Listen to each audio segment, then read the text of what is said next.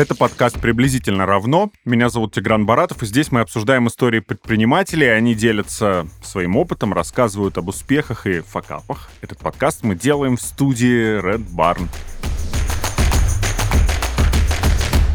Сегодня в студии Алиса Храмченкова, преподаватель английского языка со знанием C1, блогер и предприниматель, основатель онлайн-школы английского языка Энкфорд. Алиса, привет. Всем привет. И Дарина Глессер, основатель Глессер School. Дарина, hello.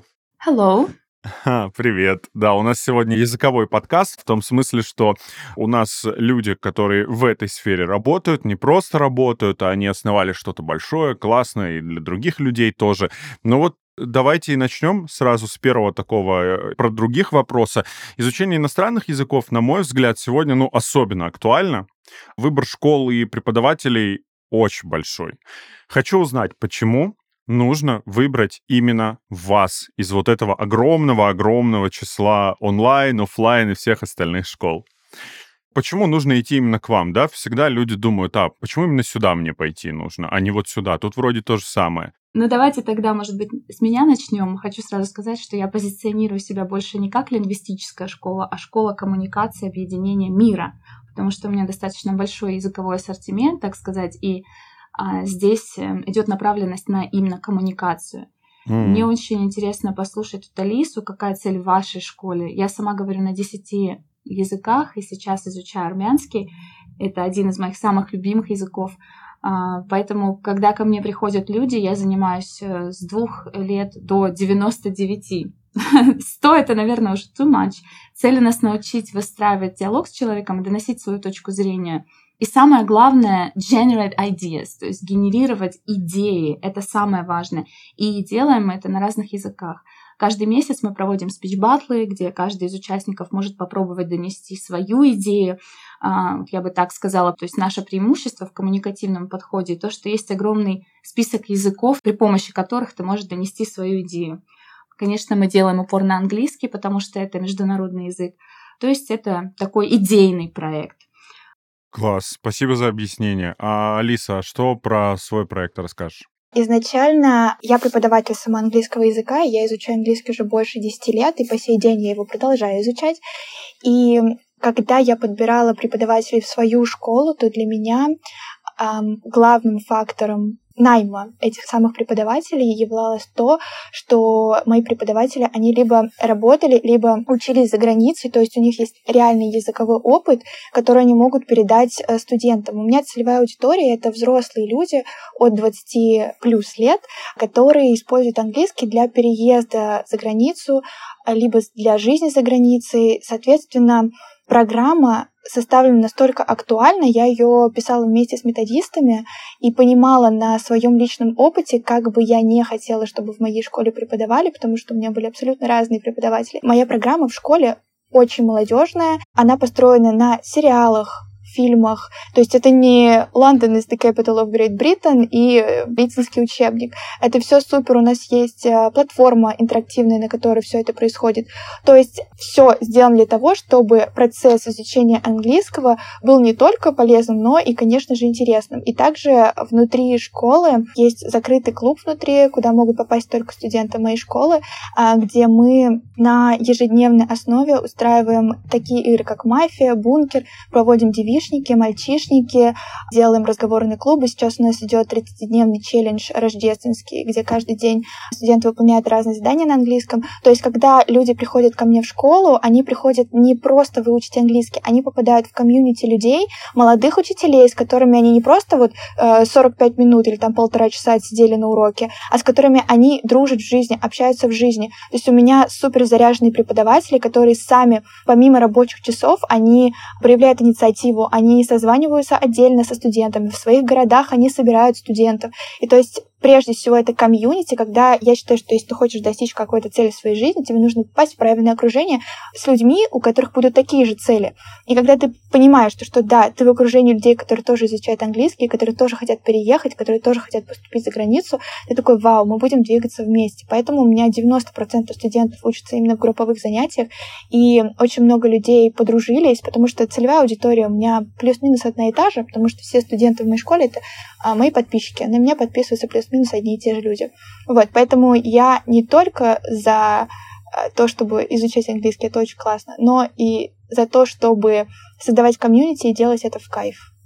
Это, конечно, все прекрасно, но есть один нюанс. Сегодня такое большое, опять же, не, не скажу, сколько их точно, но большое количество приложений для изучения языков, причем и платных, э, и бесплатных, э, и ярких, и для разных возрастов. И они действительно классные, я сам скажу честно. Вот буквально вчера мне одно приложение угрожало, что я должен вернуться и продолжить изучение. Вот, и, и я вернулся. И в этих приложениях там можно и клингонский изучать, и вообще вот э, Дарина сказала, сколько языков она изучает, а там еще и из кино языки есть. В общем, это я к чему? Вы вообще считаете эти сервисы своими конкурентами? И если считаете, то как вы с ними конкурируете? И вообще в чем тогда преимущество того, что делаете вы, перед э, онлайн-приложениями, которые тоже объединяют какое-то количество людей? Там есть разные групповые занятия, индивидуальные, тоже с преподавателями можно это делать. Чего скажете? Не страшны они вам? Мне бы хотелось сначала Алису послушать, потому что у меня немножко другой подход. Я анти, скажем так, приложенский человек. Я прям не люблю приложения, как будто это что-то дохлое, где нет в конце человека.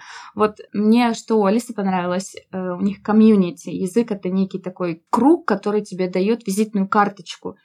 Если она у тебя есть, ты можешь проникнуть в этот круг людей, понимать их. А приложение это, ну, просто жалко время тратить на него. Это не продуктивная вещь. У меня немножко другой подход, поэтому я бы хотела послушать Алису, а после сказать, что я об этом думаю. А, я просто сама по себе такой человек. Я пыталась начать э, изучать нидерландский язык. Я скачала себе для начала приложение э, Duolingo, да, оно так называется. И я на второй день чуть не сошла с ума от того, что я не понимала, почему тут вот так, а два урока назад там было вообще другое. И я такая, господи. И просто у меня мотивация упала вот до нуля, потому что я исписала три страницы, в итоге я запуталась, в итоге я пошла на YouTube смотреть что-то другое, потому что, окей, можно выучить какие-то слова с помощью таких приложений, но как эти слова составлять в предложение и как бы как их потом использовать в речи, ты такой, о май гад. И я тот самый человек, которого по жизни всегда было так, что мне нужен человек, который меня вот так возьмет за шкирку, скажет, ты должна делать вот это, вот это, вот это к этому числу. И причем ко мне нужен достаточно жесткий подход, чтобы у меня были какие-то результаты. То есть мой преподаватель по английскому, хоть и нам его возраста, но это человек, наверное, которого я боюсь больше всех в жизни. Я не могу прийти к ней на занятия неподготовленной. И то есть, мне кажется, так таких людей, как я, большинство. И те, которые действительно готовы сами разбираться, зубрить, сидеть, вот это все делать, их меньшинство, к сожалению, или к счастью, я не знаю. И с помощью таких приложений люди, такие как я, ни в коем случае не добьются результата, мы только демотивируемся. В случае с моей школой это как раз тот самый случай, когда тебя ждет сидит преподаватель, когда он тебе все разжует, скажет идти направо или налево, когда есть четкие дедлайны, когда есть поддержка, когда есть похвала. Для очень многих студентов на самом деле важна похвала. А мы делали исследования внутри своей школы, и они а, действительно говорили, что те преподаватели, которые их хвалили, допустим, то, что они хорошо выполнили тест или домашнее задание, у них прям мотивация начинала подниматься. А когда ты сидишь в приложении, ты даже не понимаешь, насколько насколько я продвинулся, что я вообще сейчас понял, а может быть я вообще неправильно что-то понял. Плюс произношение это вообще отдельная тема, потому что э, благо у меня был, например, рядом голландец, который мне говорил, что это вообще не так произносится, а как бы когда у тебя нет голландца. Да, там, конечно, есть вот эти вот микрофончики, чтобы послушать, но например, нидерландский язык, там такие звуки, их бенфхау и так далее, что я такая, господи, это как мой язык должен извернуться, чтобы произнести вот этот звук. В общем, какие-то нюансы все равно тебе должен объяснять живой человек, ты считаешь, э, который тебе скажет, нет-нет-нет, вот смотри, не вот так, а вот так. То есть есть вещи, которые невозможно автоматизировать в этом процессе, вы считаете? Я правильно вывод делаю? Я считаю, что приложение, ты сказал то, что тебе приложение присылает напоминания, там, приходи и так далее. Вот мне вот, хоть приложение обзвонится, там, я буду знать, ну, я потом сделаю, у меня сейчас более важные дела, я там пойду, не знаю, фильм посмотрю потом, да, позанимаюсь. Можно проще все сказать, что цель человека в жизни реализовать себя, да? угу. где мы можем увидеть себя? В нас подобных. Поэтому если это компьютер или телефон, мы не можем увидеть там себя, обратной связи нет, поэтому это как death, все умерло.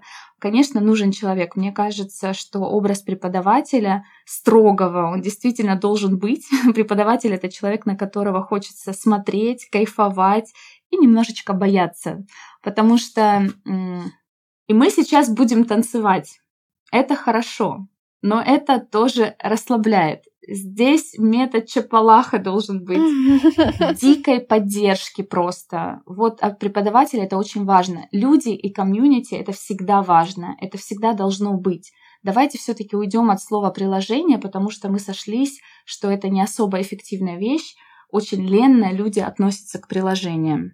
Но я хочу сказать здесь по поводу себя. Я сказала, что у меня нет платформы, но у меня есть подкасты. Я уже пишу их лет шесть, у меня их очень много. Это для тех, кто едет в машине, метро, постоянно там идет живая речь. То есть я приглашаю своих преподавателей и сама пишу с музыкой, как на радио. То есть сегодня мы поговорим о времени. Ну, мы обычно не говорим о временах, о грамматике. У меня, например, методики а, ключевое слово это storytelling, ключевая идея, концепция, что это за герой, что сделал этот человек, каким выводом мы пришли из истории. В подкастах у нас очень много песен, используются популярные песни, и они раскрываются в головах у людей по-другому. И там есть живой человек, который с тобой говорит. А что вы думаете по этому поводу? Что вы чувствуете? То есть постоянное общение, обращение, обратная связь. Это заходило аудиалом, конечно, визуалы раньше страдали, но сейчас у меня есть визуальные материалы, появились в подкасте, и это очень классно работает. Это живое общение, это зажигает, когда ты видишь, что другой человек тоже общается по поводу песен, музыки, фильмов, игр и так далее. Ну, это круто. Безусловно.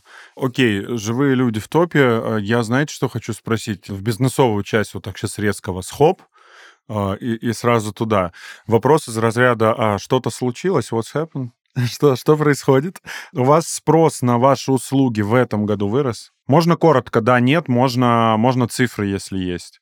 У меня да, за счет того, что вот Алиса говорит, у нее больше на людей, которые уезжают за границу, идет ориентир. А у меня повысился спрос от людей, которые уже уехали, которые в Америке, например, выходят замуж за иностранцев, живут и делают свой бизнес. Они занимаются у меня в школе для поддержания и расширения своего языкового и коммуникативного навыка. За счет того, что очень многие уехали за границу, вырос спрос, гораздо больше стало людей очень много стало маленьких детей, родители очень заинтересованы, видят, что мир нестабильный, больше стало акцента на язык в плане детей. Я бы даже сказала, что даже от годика начинают заниматься, то есть э, родители воспитывают уже носители языка, причем yeah. английского, немецкого, французского, испанского, много разных языков. Они с рождения слышат уже этот язык.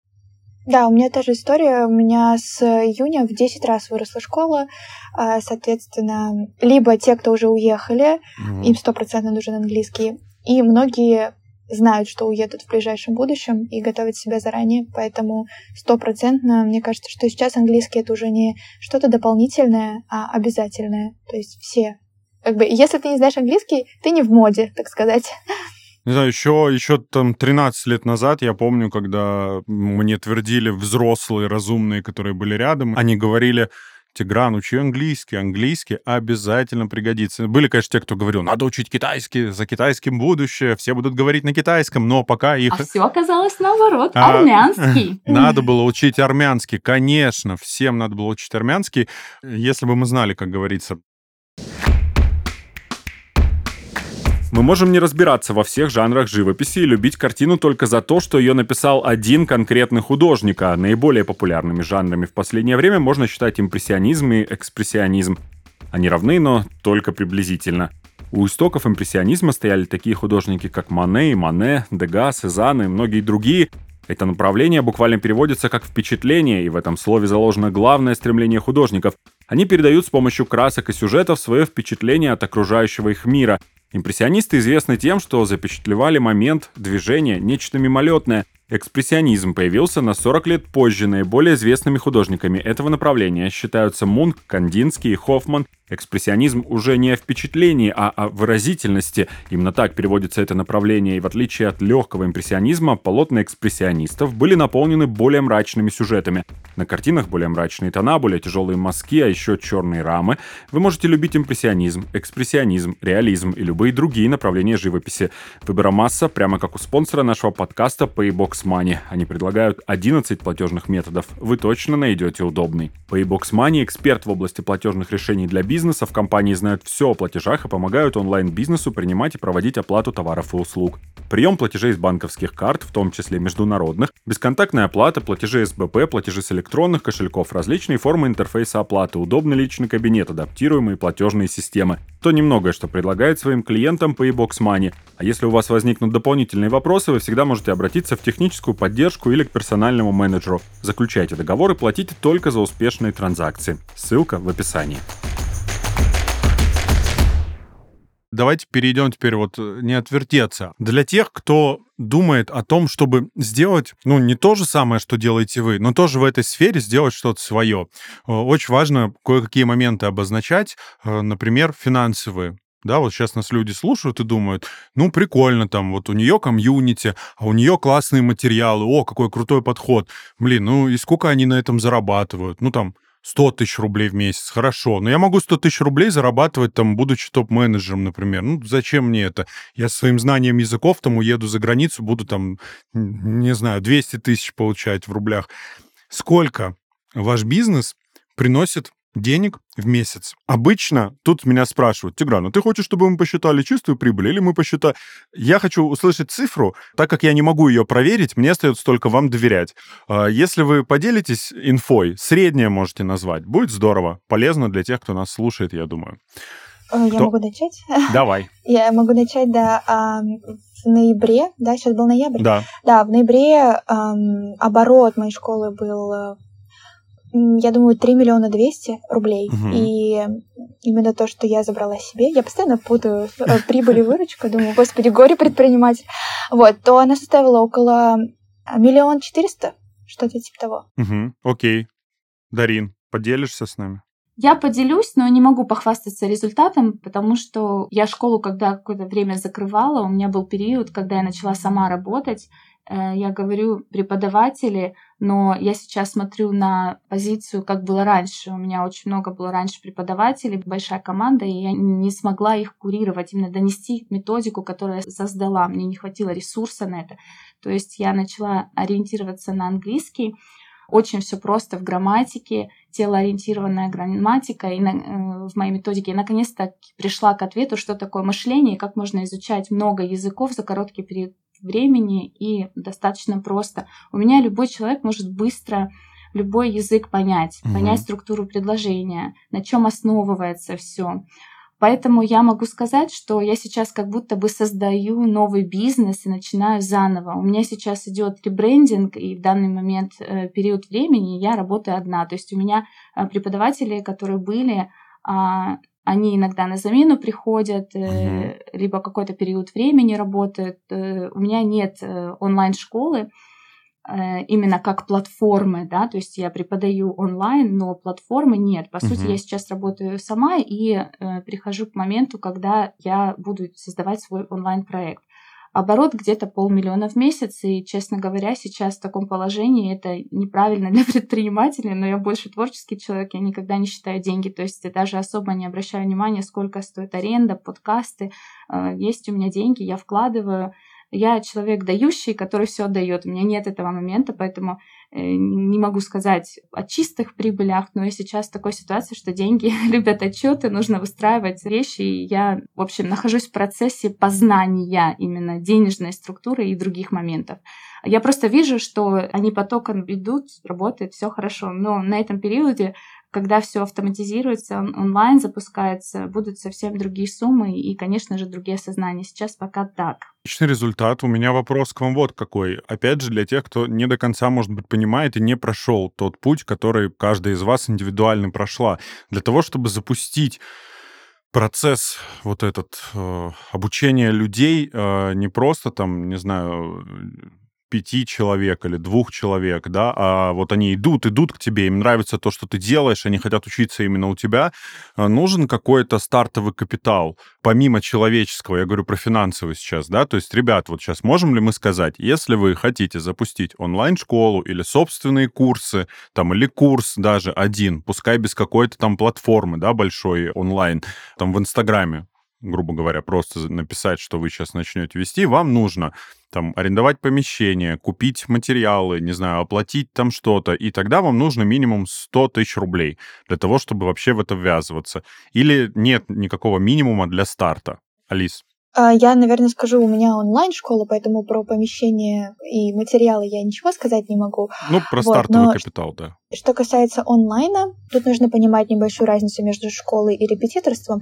потому что если хотите набрать себе просто несколько учеников, вы можете сделать это из Инстаграма. Но а, я не поддерживаю ту политику, что в нашей стране каждый второй репетитор потому что знать английский не равняется уметь его преподавать, не равняется знать методику преподавания.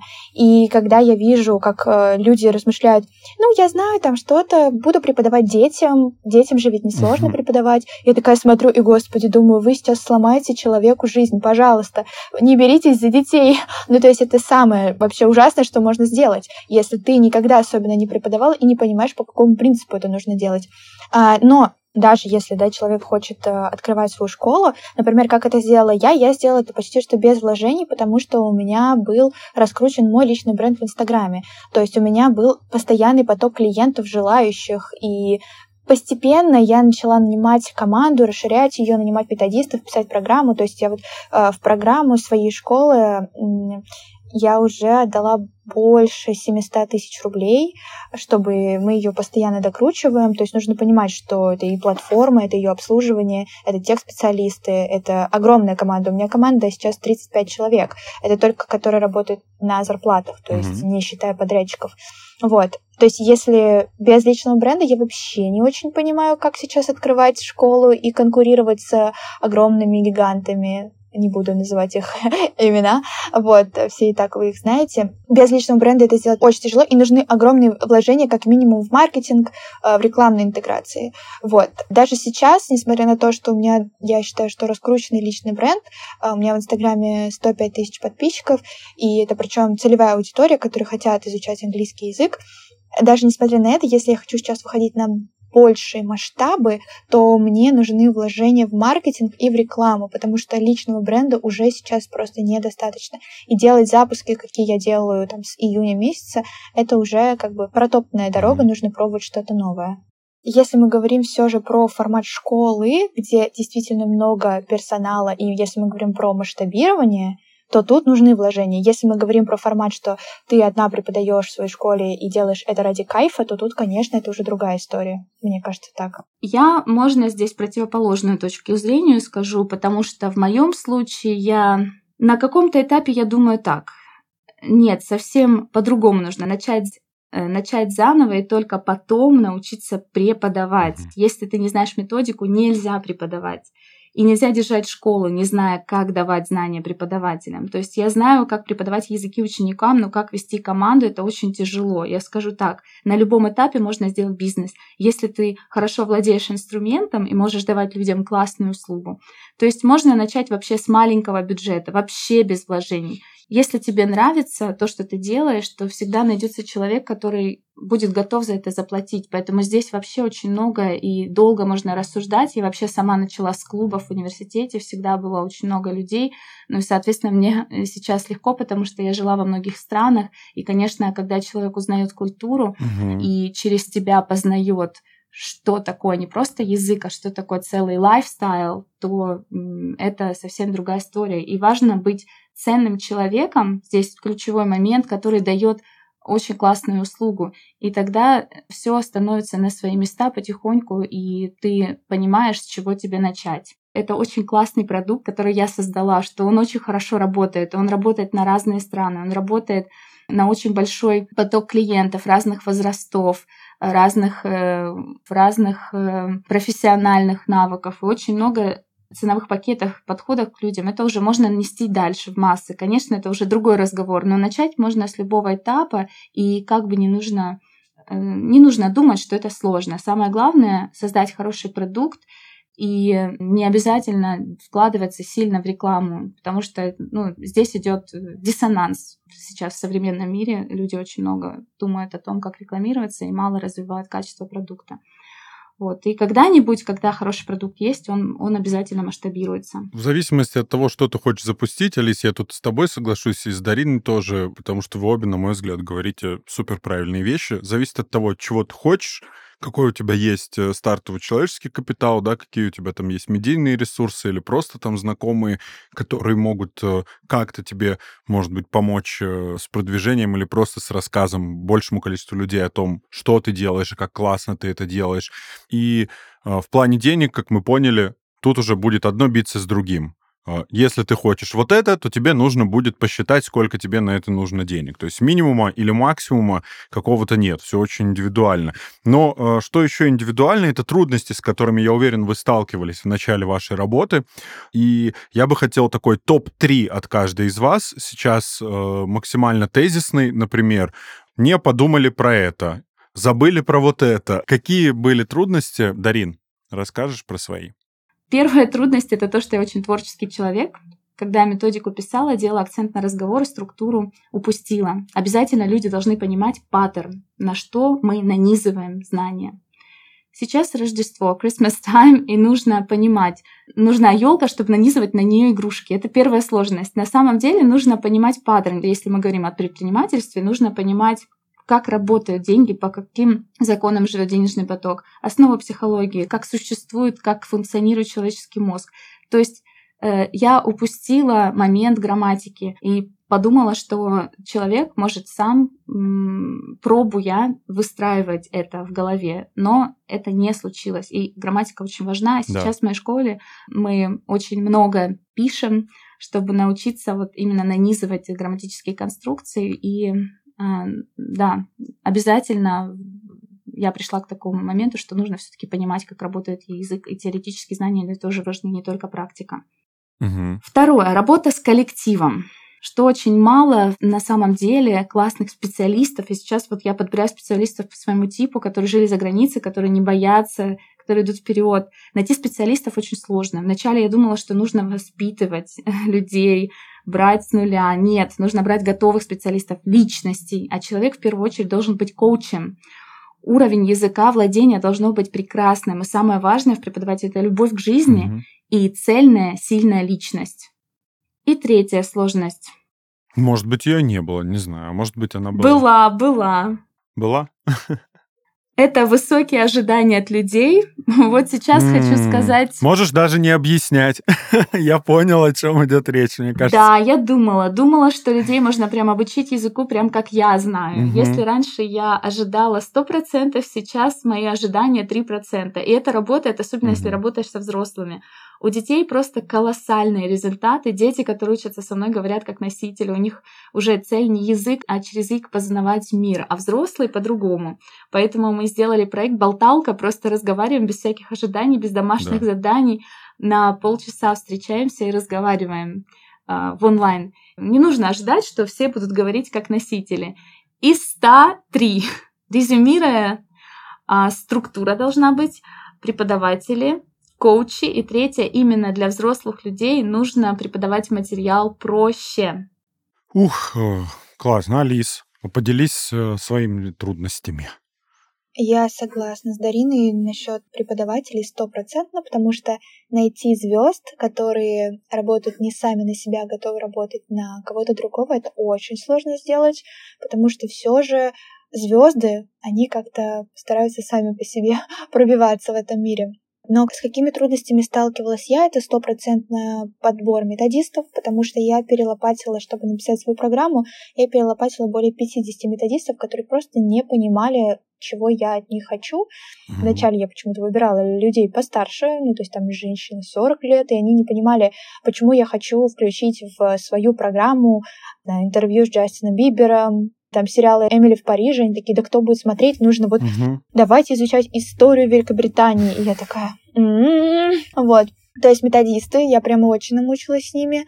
А также это стопроцентно я поняла, что люди не ценят бесплатное. Mm-hmm. То есть я понимаю, что а, я делала летом а, разговорные клубы, которые в подарок основному обучению.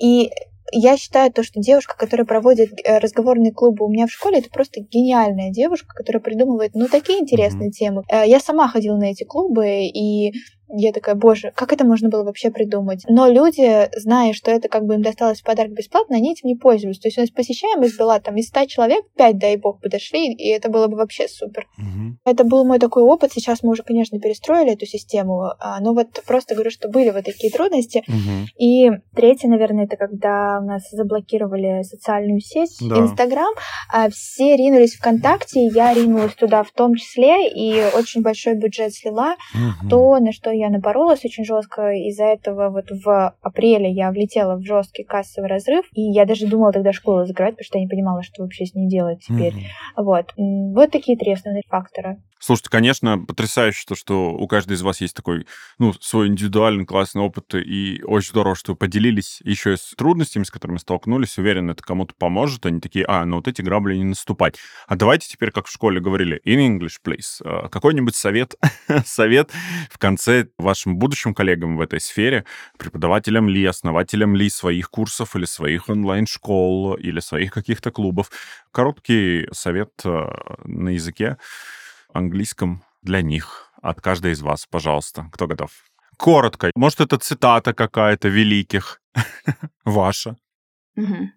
Well, I think that the most important thing when it comes to teaching someone, we need to understand what we are teaching. And I would say that every coach, a teacher needs to have their definition of language. What is language? So I would say that for me, language is a tool that helps us to understand other people, other people's ideas, to express our ideas and to generate ideas together. So when we understand what exactly we're teaching and when we can define it and when we can give a definition and know what it is, that it's a tool, we're teaching basically to nail a picture with a hammer and to practice it as much as possible. Uh, so basically, when we do this, when we have a clear picture of what we're doing, we can get best the best results. So I wonder what kind of definition you have for language. So this is mine. Understand other people's ideas in a short and clear way to express our ideas and to generate ideas together. Oh, Alisa, and you? Yeah, I'm gonna uh, say one quote that I have a tattoo on my left hand. So this is the quote. Uh, to reach a goal, one first needs to move.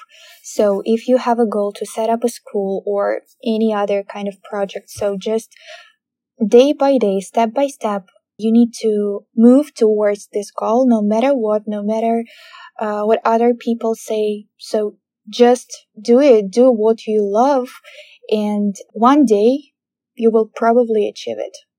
Спасибо большое. Я возвращаю нас э, в мою языковую среду и говорю вам спасибо большое. Говорю спасибо Шнора Калутюн, Алиса Храмченкова, Дарина Глессер. Это был подкаст «Приблизительно равно». Э, мне хочется почему-то сегодня сказать «Будьте умными» в конце, и все у вас получится. Спасибо большое. Пока-пока. Всем пока. Спасибо огромное. Пока.